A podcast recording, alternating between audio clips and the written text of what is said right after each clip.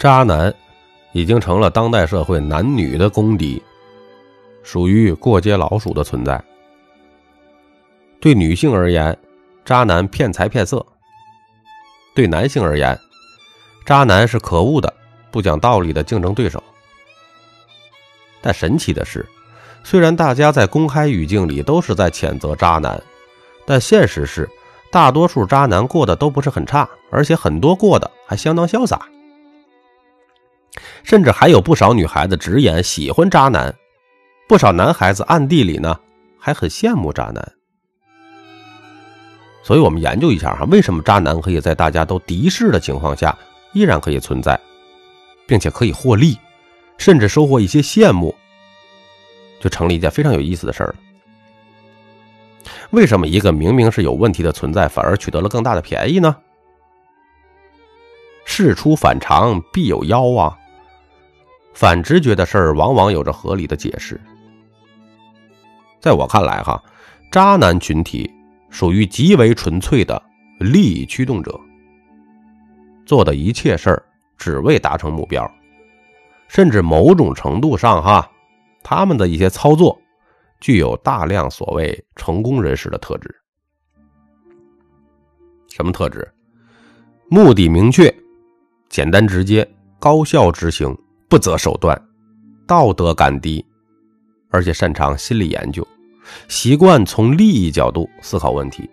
尽管他们不懂这些理论，但是在犯渣的过程中，这套东西总是在起作用。甚至可以这么说，很多所谓的成功人士，其实呢，只是商场中的渣男。毕竟自古以来，能够在激烈的竞争中存活下来的。没有一个是善茬呀！从渣男的角度来思考问题，哎，真的是一种挺奇妙的一种体验。我们先从目的来聊啊，任何时候都不能脱离目的，目的来谈行为啊。渣男的核心目的是什么呀？很简单，通过交易从女孩身上掠夺资源，不管是金钱还是性，本质上其实都是一种资源掠夺嘛。在保证掠夺的同时，还要确保呢，能够让自己的利益最大化，哎，可以全身而退。其实呢，就是一种占便宜的交易。一切的策略都应该是围绕这一项目的来进行的。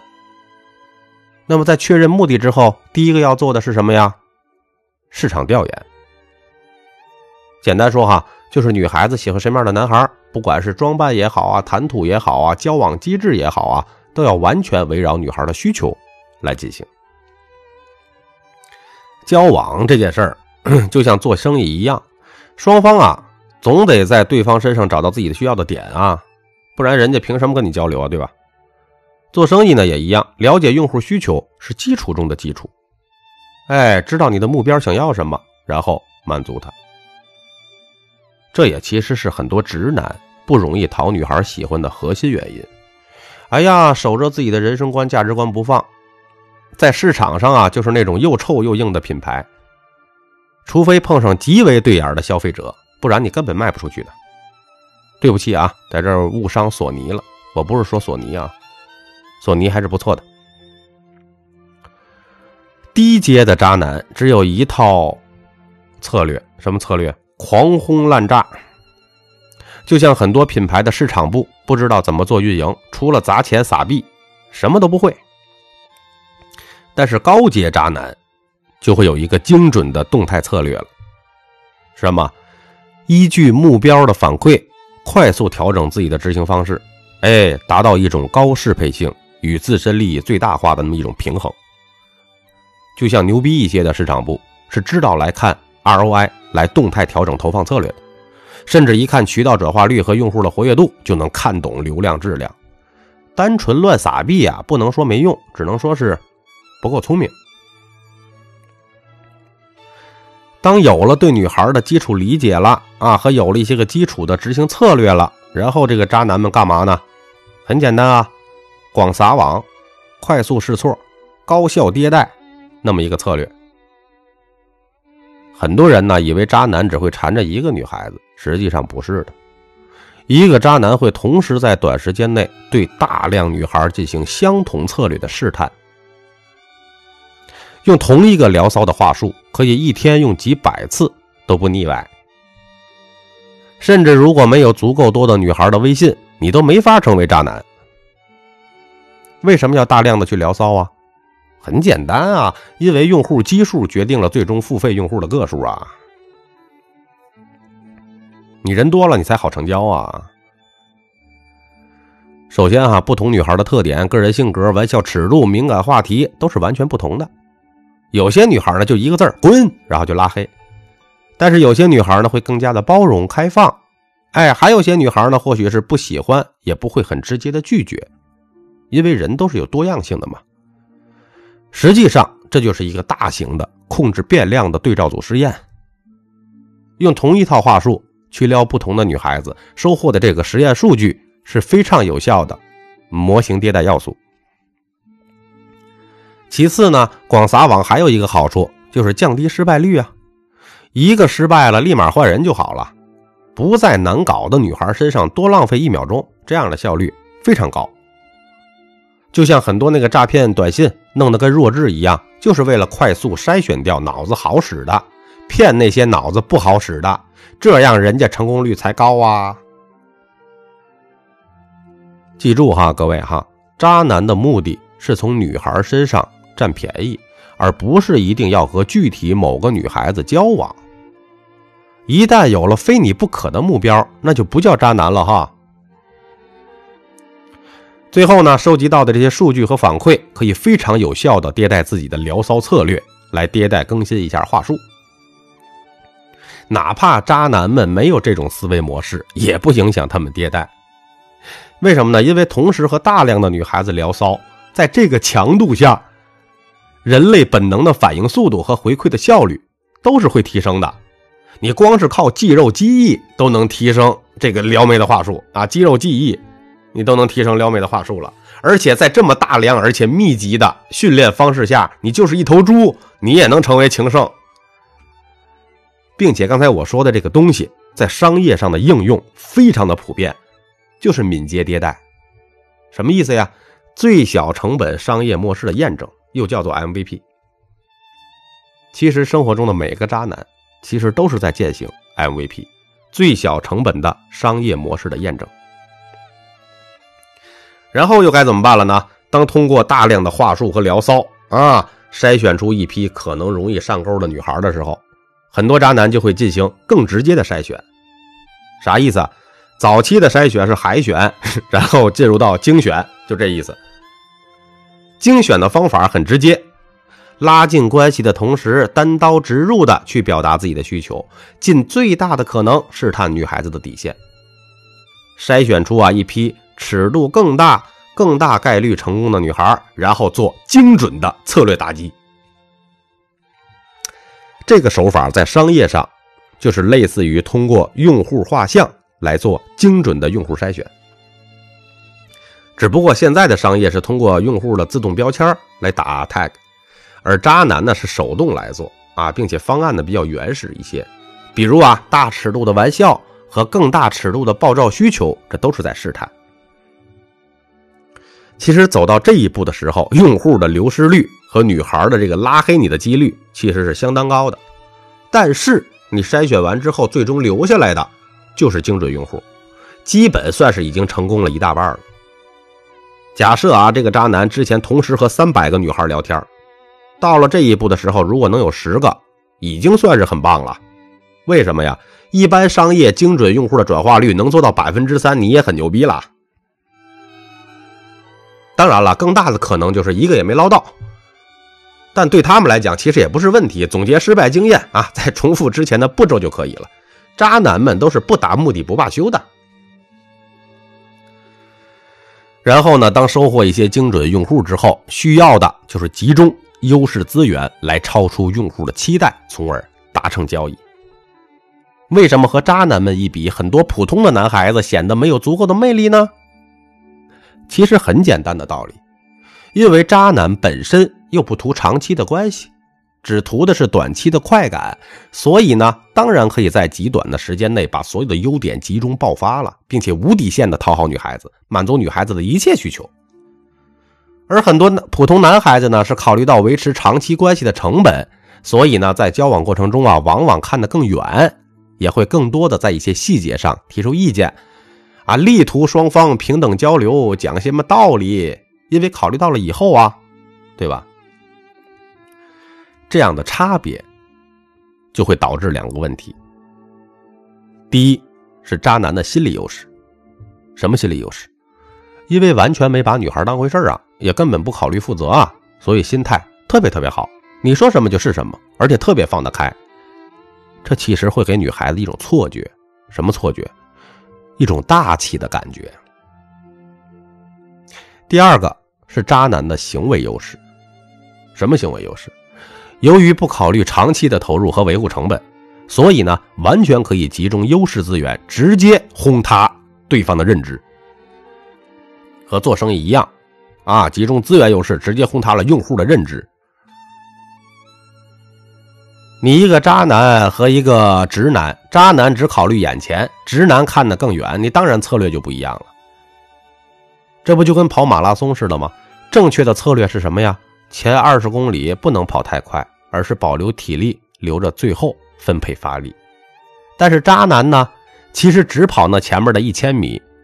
我就跑一千米，跑完了我就换一场比赛，所以一上来就是冲冲冲，这当然是不一样的速度了。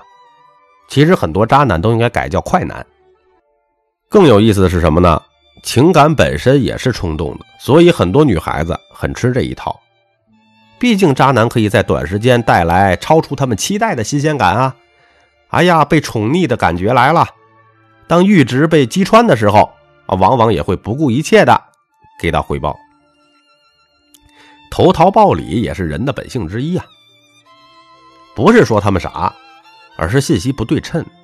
他们以为后面还有更好的、更长期的，实际上，渣男就是一波流。这其实啊，和很多商家一模一样，靠砸钱收获到用户信任后，一把割完韭菜就跑，一模一样的。所以说，这割韭菜无所不在，无处不在。当和女孩子发生了更实质的这个关系之后，这个渣男们就面临抉择了：要么是结束关系，要么就是榨取更大的价值。这里面其实就涉及到了商业上的用户精细化运营。用户精细化运营本质上是通过不同满不断的满足不同用户的痒点，从而呢在不同用户身上实现更大的价值榨取。这个价值呢，往往是金钱，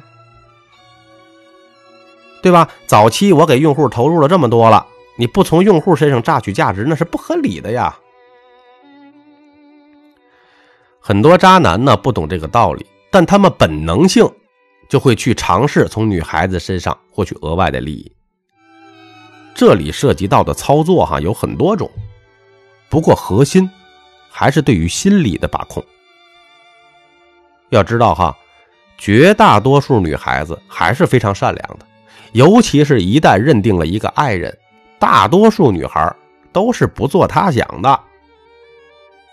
这渣男啊，一旦获取了女孩的信任啊，不少人就会借钱啊，甚至骗贷呀。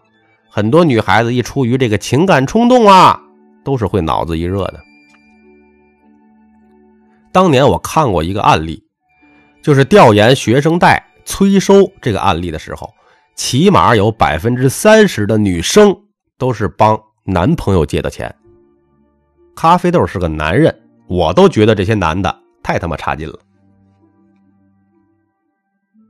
当然了，很多女孩子其实也不傻，这个时候呢，很多渣男呢还有进阶操作，一种是针对之前的超出期待做反向操作，什么呀？就是我冷淡你。由于很多渣男呢都是短时间给到女孩超出期待的体验的，一旦突然变了冷淡，很多女孩子会下意识的出现不适应。然后呢，渣男一会儿热情一会儿冷淡，最终呢导致女孩的心态完了崩掉了，彻底的患得患失，出现了心理漏洞，很容易就被束手就擒。像这种控制用户期待值的操作，在商业上非常常见。就是用于榨干用户价值的。比如还有一种操作，什么操作？引入竞品，哎，竞争对手，来激发女孩子的危机感。绝大多数女孩啊，对于配偶都是有明确的领地意识的。渣男要做的就是模糊这种领地意识，让女孩感受到似乎还有别的女孩对他也感兴趣，从而呢激发保护本本能，给出了这个渣男呢更多的优待。这里呢往往包含了金钱。放在商业上，这其实就是典型的灵活使用补贴和活动杠杆来调动用户的神经，往往应用于哈各种大促销、各种大促，对吧？促销活动通过什么倒计时啊，以及限时限量的这些方式，激发用户的危机感，从而促进成交。当然了，玩脱了就会口碑崩盘了。不过渣男不在乎这一点。实际上，在渣男那边，哈，口碑本身就不重要，甚至更差的口碑还能成为一种吸引力，去吸引那些什么呀，特别好奇的女孩。因为很多女孩子潜意识里边呢是有征服浪子的欲望的，但这同样啊也容易被利用啊。我告诉很多女孩子们，你们在这里听好了哈，一些所谓的真正的浪子都是大猪蹄子，哪有那么多浪子？这一堆东西听下来，我想大家也能听明白为什么渣男会过得不差了吧？嘿，因为他们的一切的手段和手法，其实大多数都是符合商业规则的，而且是被人类屡次验证过的商业规则。所有不道德的操作背后，都是明确的商业逻辑和强大的执行力。并且其实啊，商业逻辑都没有渣男的逻辑强大。为啥呀？因为正常的商业逻辑，哪怕是短期投入，也要考虑一下长期收益。而渣男们不需要啊，他们是那种割韭菜的逻辑，哎，赚了就跑。这也就代表了他们在操作的时候，可以更加的没有底线，更加的直接。而很多直男们。交往啊，谈恋爱还都是手动操作，那你们一跟遇到这些工业化流水线的渣男策略一比，对吧？而且他们还没有底线，你们这战争怎么打呀？用绿帽子打呀？其实啊，二者竞争的时候，谁更加没底线，谁就更有优势。所以呢，最终就形成了劣币驱逐良币，市场的活力和价值都在降低。男孩们两极分化，一部分化身为渣男，一部分呢表示不谈恋爱屁事没有，爱谁都不如爱自己直接。女孩们呢也两极分化，一部分的情感阈值也在不断的被渣男提高，一部分被伤害后觉得男人都是大猪蹄子。当然了，渣女们其实也有一套类似的操作逻辑，那就是另外一个故事了。回头咖啡豆来聊。最终呢，男女对立就这么产生了，大家觉得自己都没错，实际上他们也确实都没错，每个人都做出了基于自身利益的最优选择，但是市场就变质了。我是作者三百六十五天咖啡豆，如有一点点的收获，请您订阅并转发专辑，并且来个五星好评，感谢您的收听。